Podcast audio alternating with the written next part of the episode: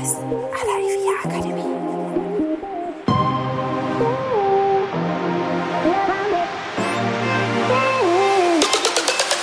Herzlich willkommen bei Immowissen à la IVIA Akademie. Wir servieren Ihnen kuriose Geschichten und knallharte Fakten aus der Immobilienwelt.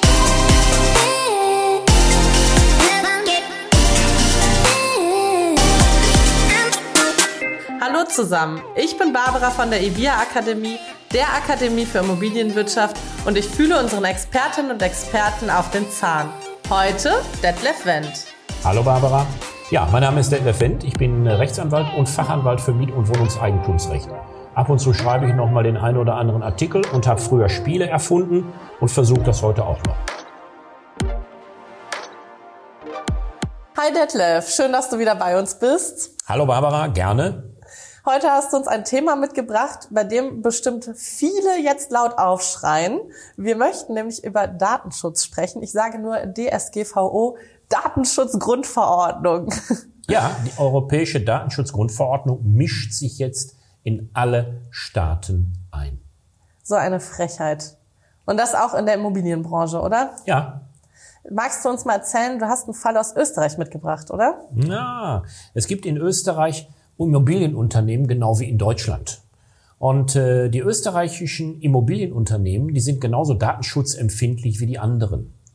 Und ähm, nachdem die Europäische Datenschutzgrundverordnung in Kraft trat, haben sich die professionellen Vermieter unglaublich viele Gedanken gemacht. Was dürfen wir heute eigentlich noch an Daten preisgeben, öffentlich machen?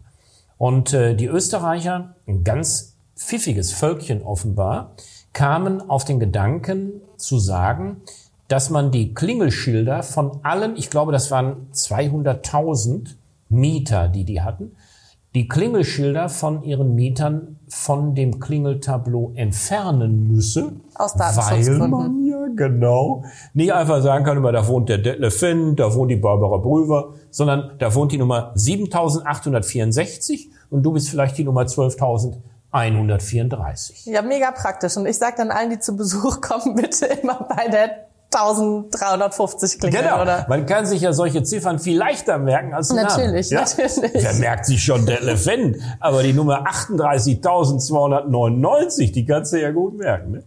Und Ja. die muss ich mir jedes Mal neu merken, weil wenn ich umziehe, nehme ich die ja wahrscheinlich nicht mit. Ne? Stimmt. Datenschutz und Tolle so. Idee. Da sind die noch gar nicht drauf gekommen. Genau, du kriegst vielleicht bei jedem Umzug eine neue Nummer. Richtig praktisch. Das richtig praktisch. Ja.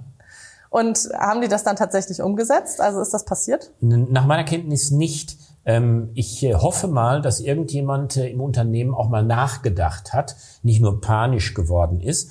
Äh, Aber in Deutschland gibt es ein Pendant dazu. In Deutschland haben wir ja viele, ähm, ja, ich will es vorsichtig ausdrücken, Vereine, und zwar auf Mieterseite, aber auch auf Vermieterseite. Und äh, der auf Vermieterseite stehende Verein, ganz bekannter Verein in äh, Deutschland, der hat seinen Mitgliedern ebenfalls empfohlen, so zu verfahren. Denn nur so könne man den Datenschutz gewährleisten.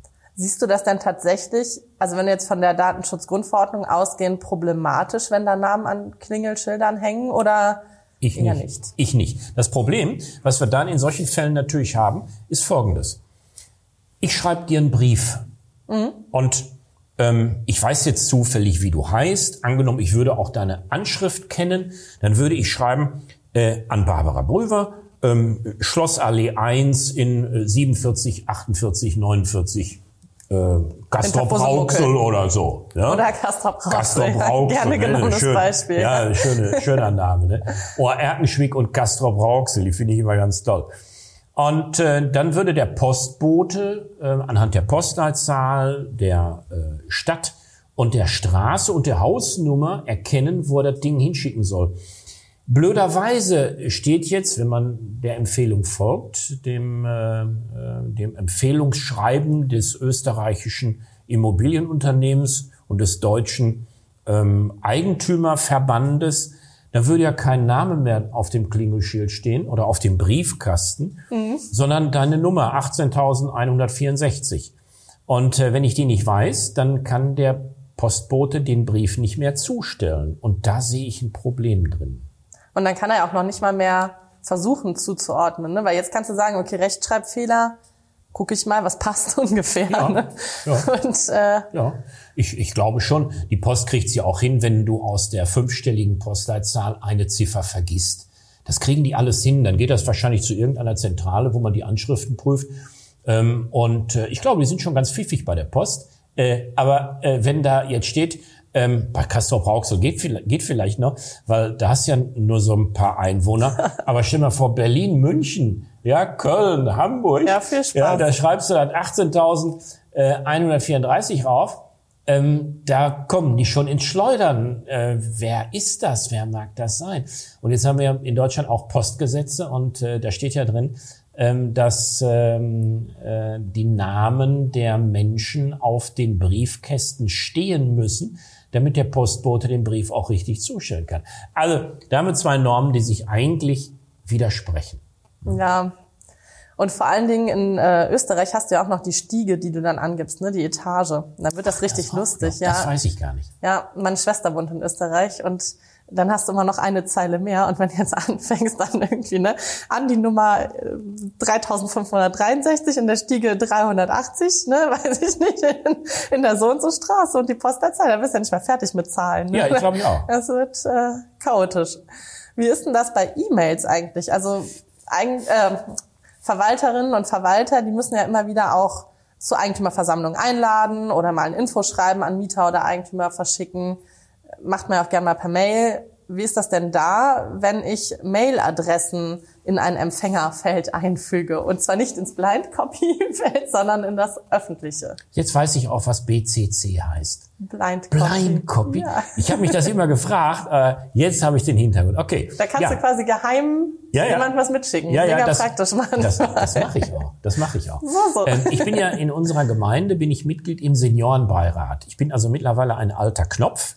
Und äh, wenn man über 60 ist, dann äh, kann man sich in den Seniorenbeirat wählen lassen. Und äh, wir alten äh, Knöpfe, ähm, wir äh, korrespondieren auch manchmal miteinander. In der Stadt, wo ich herkomme, sind es 20 Personen, die im Seniorenbeirat sind.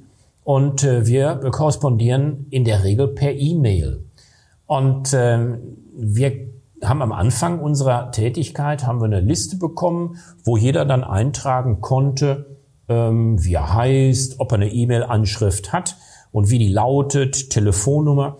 Und da wir alle alte Knöpfe sind, hatten wir jetzt weniger Sorge mit unseren Daten. Das haben wir früher auch bekannt gegeben. Mhm. Und ähm, dann haben wir uns alle eingetragen. Es gibt einige, die haben keine E-Mail-Adresse äh, und die müssen dann eben per Post informiert werden. Aber die meisten von uns korrespondieren per E-Mail. Und wenn man ähm, sich jetzt gegenseitig E-Mails schickt, wo man den Betreffenden nur ins CC setzt, dann erfährt ja jeder sofort die E-Mail-Adresse. Mhm. Ist bei uns aber nicht schlimm, weil wir ja von vornherein schon uns gegenseitig unsere E-Mail-Anschriften mitgeteilt haben. Es mhm. ist also kein Geheimnis. Und ihr musstet euch das auch nicht schriftlich geben? Nö, das äh, Reicht ich, quasi ich kann aus, mich, ne? ich kann mich zumindest nicht erinnern, dass wir es gemacht haben. Ne? Vielleicht würde der Landesdatenschutzbeauftragte, falls er jetzt zuhört, äh, würde er ähm, hellhörig werden und äh, da mal einschreiten. Das mag er gerne tun, wenn er meint, äh, hier sei ein Einschreiten notwendig. Ja, wo kein Kläger, da kein Richter. Genau, genau, schöner Spruch. Ne? Und äh, aber bei bei äh, Eigentümergemeinschaften halte ich das für problematisch. Mhm. Ähm, ein Verwalter, ähm, der fragt sicherlich, wenn er ähm, das vernünftig macht, äh, nicht nur nach der Anschrift, die muss er ja kennen nach Name und Anschrift, aber der fragt sicherlich auch den Betreffenden immer, äh, bist du einverstanden, wenn ich äh, ein bisschen per E-Mail mit dir korrespondiere? Ähm, und wenn der Betreffende einverstanden ist, heißt das aber noch lange nicht, dass er möchte, dass auch seine Miteigentümer äh, seine E-Mail-Anschrift kriegen. Und wenn ein Verwalter jetzt die ähm, 25 äh, Eigentümer einlädt zur Versammlung oder irgendwelche Informationen schickt und die betreffen dann nicht ins Blind, wie heißt es, Blind, Blind Copy. Blind Copy Ich weiß gar nicht, warum da C, C ist, aber auf jeden Fall ist das das Blind Copy. C müssen wir noch mal C. überlegen, was das, das bedeuten kann. Ja. Ne? ja, ja. Äh, Blind Copy Feld, Feld wäre Feld. Dann, ne? ja. Vielleicht gibt's was Englisches in Feld. Ähm, und wenn man dann als Verwalter die Person nicht ins BCC setzt, sondern ins CC, dann erfährt jeder die E-Mail-Anschrift des anderen. Und da kann, das befürchte ich mal, ein Verwalter schon erhebliche Probleme bekommen. Also ich würde es nicht tun. Und wenn dann vorher die Erlaubnis schriftlich einholen. Ja, ja. Und es gibt ja sicherlich auch unter den Eigentümern Menschen, die sich nicht mögen oder sogar verfeindet sind. Und da kann es ja durchaus sein, dass der Eigentümer A dem Verwalter untersagt, dem Eigentümer B seine E-Mail-Anschrift zur Verfügung zu stellen oder kenntlich zu machen. Also ich werde sehr, sehr vorsichtig und zurückhaltend mit solchen Sachen. Ja.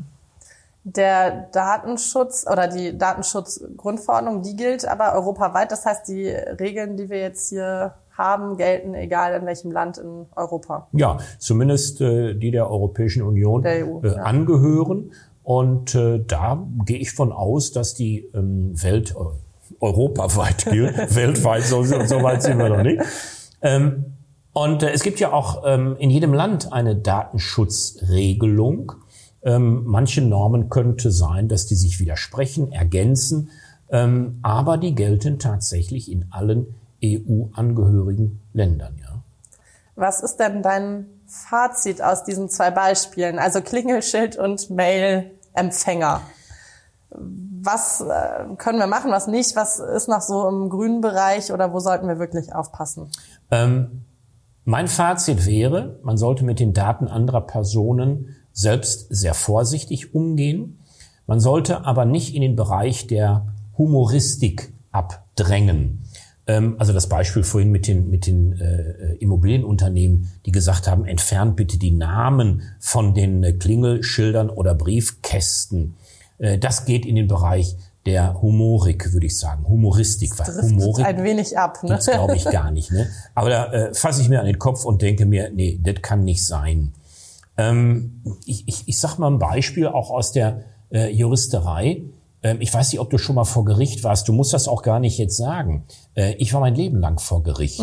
ja, ich habe, glaube ich, 4.000 oder 5.000 äh, Gerichtsfälle in meinem Leben äh, bearbeitet.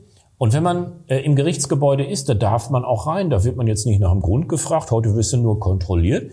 Aber man darf sie rein. Und dann gehst du von Gerichtssaal zu Gerichtssaal mhm. und dann stehen dann draußen ähm, vor den Türen in so einem Aushang im Glaskasten, steht dann drin, welcher Rechtsstreit gerade verhandelt wird. Da steht dann also beispielsweise, wenn es so um Zivilrechtsstreit geht, ich sag mal, Vermieter klagt gegen Mieter oder umgekehrt, dann steht dann draußen an der Tafel Beethoven gegen Mozart. Da mhm. weiß man, aha, hier verklagt der Beethoven den Herrn Mozart. Mhm. Ähm, oder ähm, es gibt ja Extrasäle für familiengerichtliche Angelegenheiten. Ähm, da steht auch auf dem Zettel drauf, ja, Familiengerichtsangelegenheiten. Äh, und dann äh, liest man den Zettel und steht äh, drauf Beethoven gegen Beethoven. Und wenn Familienrechtsstreit. Der und okay. wenn der und wenn der Beethoven zufällig dein Nachbar ist, mhm. dann weißt du, ach, die lassen sich scheiden möglicherweise. Mhm.